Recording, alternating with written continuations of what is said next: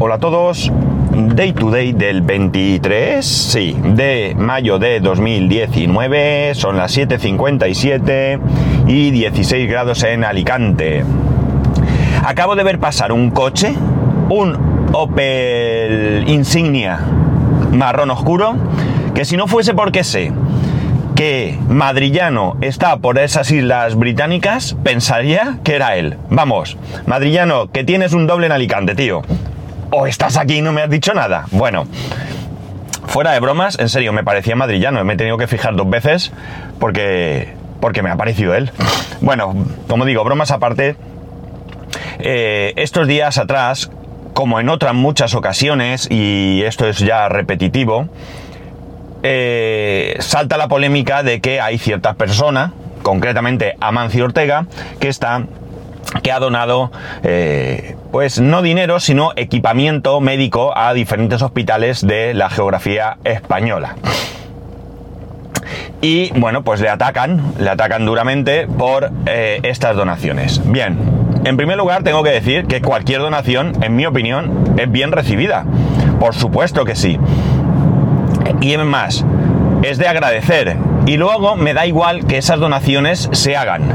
Por altruismo, por interés personal, por imagen, eh, lo que queráis. Pero ah, para mí son bien recibidas y yo las tengo que agradecer. No me cabe ninguna duda que esto se está utilizando como arma política, como argumento político. ¿Por qué? Porque tenemos elecciones y claro, hay que arengar a las masas de alguna manera por uno y otro lado. Eh, y en este caso, pues el objetivo, pues Amancio Ortega. Bien, los ricos que son malos, ¿verdad? Los ricos son tremendamente malos y hay que ir a por ellos. La cuestión es que para mí se están mezclando diferentes cosas. Veréis, por un lado, eh, yo creo que no podemos rechazar que alguien quiera donar. Por otro lado, cierto es que deberíamos de tener los medios suficientes para cubrir todas las necesidades de los servicios sociales, ya sea sanidad, dependencia, mm, lo que sea, vamos. Y en tercer lugar, y más importante quizás, es que no se puede mezclar que eh, vamos a hablar de esta persona en concreto, pero esto lo podemos extender a cualquiera que se encuentre en una situación similar, no podemos mezclar estas donaciones con la obligación que puedan tener de pagar impuestos. es decir, el argumento que yo veo es, mm, yo rechazo las donaciones porque no paga sus impuestos. Me parece, vamos, ridículo, me parece muy ridículo. Es decir, si este señor no paga sus impuestos, lo que hay que hacer es auditarlo y obligarlo a pagar, ponerle las multas que correspondan y San se acabó. Y después, si quiere o no quiere donar, es otro tema totalmente independiente. O sea, que si él paga sus impuestos, ya no tiene que donar. O como dona pero no paga, no los quiero. O cómo va esto. Porque yo no termino de entenderlo. Claro que Amancio Ortega tiene que pagar sus impuestos. Faltaría más, como los pago yo y los pagáis vosotros. Eso no tengo ninguna duda. También es cierto que deberíamos de ser justos, ¿no? Yo a mí eso de vamos a subirle los impuestos a los ricos porque son ricos no me vale. O sea, que cada uno pague en función de sus ingresos. Pero eh, e incluso si quien tenga bajos ingresos, oye, que no pague, que no pasa nada, ¿vale? Eh, se supone que tenemos que vivir en una sociedad, mm, en una sociedad eh, donde los unos nos apoyemos a los otros, ¿no? Y por tanto, eh, bueno, pues oye, si es justo que pague más el que más gana, pero no de manera eh, arbitraria, ¿no? No a lo loco simplemente porque como tú tienes más que yo, zasca, pues te pegan unos impuestos que flipas y ya está. Mirad, cuando hablo de justicia, no me refiero a que los, eh, todos paguemos lo mismo ni cosas así. Eh, hace algunos años, en España, el impuesto de sociedades era el 35%. Digo esto porque ahora mismo desconozco cómo está. Como hay subidas, bajadas y todo esto, en estos momentos desconozco el tema. Pero bueno, había alguien, mm, alguien que sabía mucho del tema, alguien que estaba muy metido en, en todo esto, no como empresario, ¿no? y me decía, mm, ¿tú sabes por qué en España se paga el 35% del impuesto de sociedades? Pues es muy simple Porque eh, el gobierno, las autoridades, el ministerio, quien corresponda, a nivel local, si, si es eh, la hacienda autonómica, lo que sea, en vez de poner los medios necesarios para perseguir a los defraudadores, lo que hacen es subir el impuesto para recaudar más. Es decir, que si yo pusiera, por poner un ejemplo, un impuesto del 20%, sería justo y sería suficiente, pero lo pongo del 35% porque así cubro a aquellos que defraudan. Claro, esto es totalmente injusto, aun siendo aun, no sabiendo con certeza que sea así, a mí no me extrañaría, la verdad, porque ya sabemos que el personal de inspección de Hacienda se queja de que no tiene los medios necesarios. Y yo sé de primera mano eh, cómo ha funcionado, porque, bueno, porque lo sé, ya está. El caso es que, eh, no, no es que no lo cuente porque sea secreto, sino porque da igual, ¿no? El caso es que, eh, bueno, ¿por qué no pones un impuesto justo que anime a que algunos paguen de los que no, de los que defraudan y los que son defraudadores de nacimiento eh, los investigas, necesitarán menos medios quizás para investigar y recaudarás quizás incluso más. Porque ya se han visto a veces ocasiones en las que se bajan los impuestos y se recauda más que en los periodos anteriores. Eh, yo creo que yo pago mis impuestos, lo puedo decir alto y claro, mis declaraciones están ahí. Es decir, eh, entre otras cosas, mm, yo no sé si tuviese otras posibilidades si defraudaría, pero entre otras cosas, porque como todos vosotros, mis declaraciones están muy claras, o sea, mis ingresos están muy claros. Soy un trabajador por cuenta ajena, tengo un único pagador, este pagador me paga y yo pago mis impuestos. Es que no hay más, no hay más. No tengo propiedades, eh, ni siquiera ocultas, eh, no tengo mm, dinero fuera de mi cuenta, no tengo ni, en, ni debajo del colchón, ni en paraísos fiscales, nada, no tengo nada porque, porque, vamos a ver, en primer lugar, ya lo digo, porque no lo puedo tener, porque no lo tengo. Y en segundo lugar, porque, bueno, pues eh, seguramente, llegado el caso, no sé si yo me arriesgaría, ¿no? Yo soy un poco cagado para todo esto. Aparte que de verdad que yo creo que debemos de pagar impuestos. Eh, también es verdad que creo que deben ser justos, creo que los impuestos a veces son arbitrarios y por tanto, eh, bueno, pues eh, me, enfadan como a cualquier otro, pero lo cierto es que sin impuestos no funcionaría, ¿no? Ya digo, esto es un sistema solidario, ¿no? Y como solidario que es, pues nos tenemos que apoyar los unos a los otros, el que más tiene por el que menos tiene. Es así de simple, no hay otra manera más justa de funcionar. Eh, por tanto, creo que utilizar a este señor de manera política, pues dice muy poco en favor de quien lo hace, ¿no?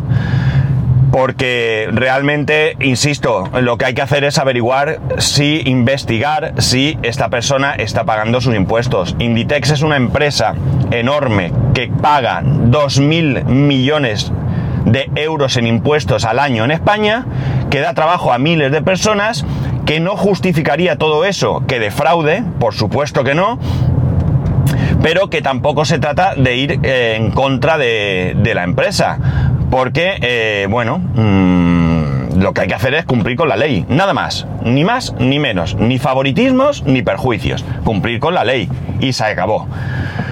En fin, mmm, esta es la parte marrullera de la política, ¿no? Ya digo, unos y otros, ¿eh? Cuidado, utilizan ciertos argumentos que son poco válidos para eh, bueno, pues para tratar de captar la atención, por lo menos, de algunos, eh, de, algunos de, nosotros, algunos de los votantes hay muchos casos que son injustos. A mí me parece injusto el impuesto de sucesiones. ¿Por qué? Porque evidentemente hay casos y casos, es decir, el impuesto de sucesiones no tiene ni que ser el que es actualmente ni que desaparezca, puede ser un punto intermedio. Un ejemplo, si en el caso de que las herencias sean de padres a hijos, pues debería de estar exento. En el caso de que sea de terceros, de personas, eh, aunque sean allegadas, si queréis, pero que no sean tus padres, es decir, tíos, eh, eh, amigos, no sé, conocidos, que tengan una relación familiar y no tengan descendientes, bueno, pues ahí si queréis, pues sí que podemos pagar algún tipo de impuesto, porque evidentemente, bueno, pues es algo que nos cae es un aumento de nuestro patrimonio eh, que nos cae del cielo y quizás, digo quizás, porque recordemos que cualquier propiedad que tenga ya ha pagado sus impuestos en el momento que los que se ha comprado. Por tanto, bueno, pero insisto, quizás en ese caso yo podría verlo, pero de padres a hijos me parece vergonzoso, me parece vergonzoso. Otra cuestión vergonzosa con este tema es el hecho de que eh, también en este caso el pago eh, o, el cálculo de esos impuestos es absolutamente arbitrario. Y es absolutamente arbitrario porque mirar, precisamente he leído esto eh, hoy o ayer, un, un caso, es un chico de 25 años, de, me parece que de Sevilla, que, eh, bueno, lleva 10 años batallando por una herencia. Este es el caso que os comentaba segundo, ¿no? Es decir, una tía que no tenía hijos ni tenía otros familiares, le deja a sus padres y a él en herencia en unas propiedades, concretamente una vivienda, no sé si en el mismo Sevilla, desconozco ahora mismo, un terrenito con una casa muy vieja, ¿no? Y un local. El caso es que cuando van a hacer el tema de, la herencia, eh, bueno, pues la Junta de Andalucía, ni corta ni perezosa, valora esos bienes, esas viviendas, esos local, en, eh, en un importe calculado en base a los precios de mercado del momento en el que se produce esa, herencia, ¿no? Eh, claro, esto para mí es una aberración. En primer lugar, yo creo que la administración no puede entrar en este juego. La administración debe ser justa y valorar los bienes en el precio que tienen, no entrar en, eh, valoraciones eh, arbitrarias. Eh, en segundo lugar, esto sería un poco que la administración pública entre en la especulación. La burbuja inmobiliaria no es otra cosa que especulación. Gente que compró propiedades a un precio más o menos real y luego las vendió a precios desorbitados. Yo lo he vivido, lo he vivido aquí en mi, en mi ciudad. El barrio que yo vivo es un barrio donde la burbuja inmobiliaria no solamente...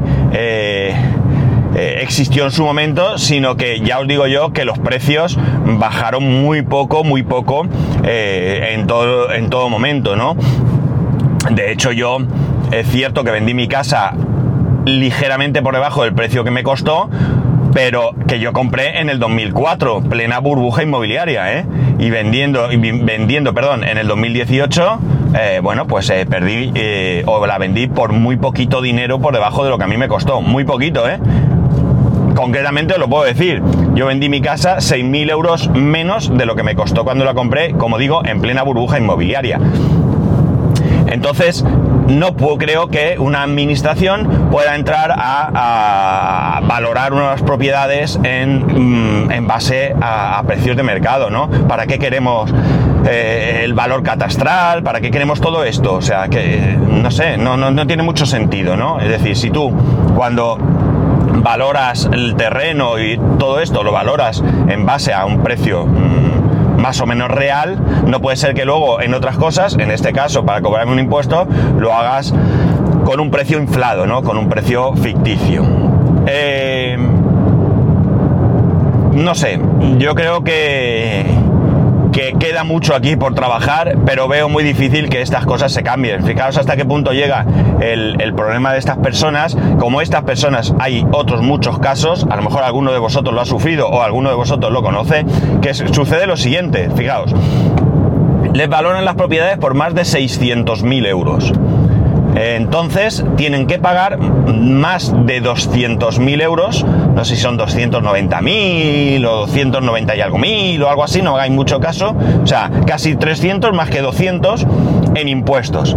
Eh, es una familia trabajadora, el chaval tiene 15 años, está estudiando, el padre es trabajador, la madre es dependiente, tiene un 66% de minusvalía, es decir, es una familia eh, pues normal, una familia quizás clase media, ¿no?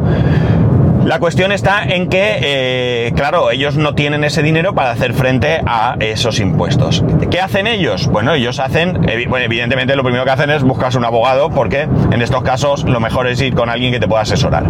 El caso es que la propuesta que hacen es, voy a vender una de las propiedades y con lo que saque de esa venta, cancelo esta deuda y a partir de ahí, pues oye, se acabó el problema. En primer lugar, no te permiten hacerlo. No es tan fácil. No te permiten hacerlo porque sí.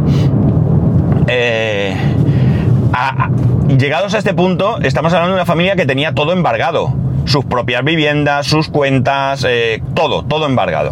El caso es que tras mucho batallar, consiguen que les permitan vender el local para cancelar, con el dinero de la venta, cancelar la deuda. Según la versión de este chico, siempre hay que ver todas las versiones, pero bueno, según la versión de este chico, a él lo tratan como un delincuente. La cuestión es que incluso cuando va a hacer la venta se persona mm, allí eh, alguien de la hacienda, de la hacienda pública andaluza, como un poco para, para controlar que no salgan corriendo con el dinero. Bien, se realiza la venta y con ese dinero consiguen cancelar la deuda que, eh, que tienen con la, con la administración. A partir de ahí, eh, bueno, pues todo parece que ha terminado, ya está, hemos cumplido, hemos acabado y ya está. Pues no, no ha sido tan fácil, porque ahora le están reclamando más de 100.000 euros de intereses de demora.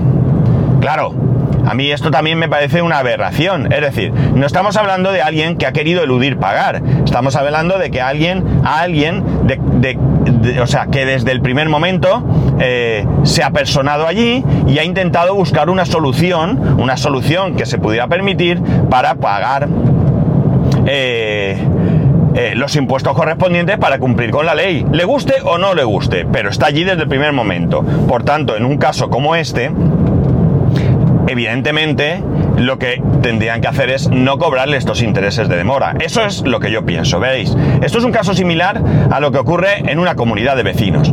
En mi comunidad, mi antigua comunidad, hubo un momento, bueno, un momento no, siempre hay gente que debe dinero por diferentes motivos.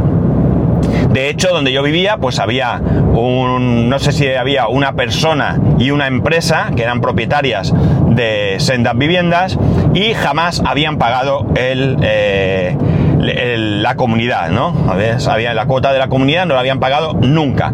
Había uno que debía en algún momento 4, 5, 6 mil euros, el otro 8 mil, no sé muy bien, ¿no? Bien, eh, en las reuniones se debatía si se eh, iniciaba un procedimiento judicial.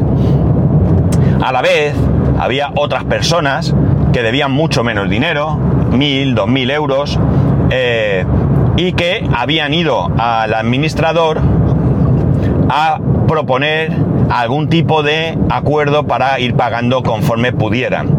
Además, no solamente habían ido a, poner, a, proponer ese acuerdo, porque, oye, o se habían quedado sin trabajo o algo así, sino que además estaban cumpliendo con ese acuerdo eh, sin ningún tipo de problema. Cuando llegaba la hora de decidir contra quién ir, eh, yo siempre defendía lo mismo. A los caraduras, ni agua. A muerte a por ellos. Ya estás tardando en poner la demanda. La gente que debe dinero, que ha negociado o está negociando una forma de pagar, hay que respetarla y eh, cumplir con, los acuerdos y llegar a cualquier acuerdo, aunque sea mínimo, porque se ve voluntad de pagar. Se ve que no es gente cara dura, sino que estamos hablando de gente que sufre dificultades, que todos en algún momento de nuestra vida las podemos sufrir y que por tanto creo que debemos ser eh, consecuentes y ayudar a estas personas. ¿De qué manera podemos ayudar? Pues evidentemente poniéndoles fácil el tema del pago. Gente que va, que negocia, que propone eh, una manera de pago que es la que puede asumir y que luego encima cumple eh, todos los meses o como sea el acuerdo al que ha llegado, ¿no? Bueno, en fin, yo quería traer esto hoy porque es que me molesta y me indigna todo este tipo de cosas, ¿no? El tema de Amancio Ortega, ya digo, a mí me parece muy bien que done, eh, incluso si tuviésemos una sanidad eh, el doble de, buena, eh, no, no, rechazaría yo que nadie done lo que quiera a donde quiera, ni mucho menos. pero desde luego tampoco quita que haya que vigilar que realmente quien tenga que pagar sus impuestos los esté pagando conforme a la ley, ¿no? Yo creo que son dos cosas distintas y que en este caso se sacan de, quicio simplemente por un interés político, un interés partidista eh, y no me parece justo, no me parece nada justo. Me hubiera gustado oír que en vez de que Amancio Ortega eh, es un sinvergüenza porque dona, me hubiese gustado oír que en algún programa electoral que se iba a dotar de más medios a la inspección de Hacienda para perseguir a la gente que defrauda, ¿no? Eso sí me parece una buena propuesta y desde luego tendría todo mi apoyo.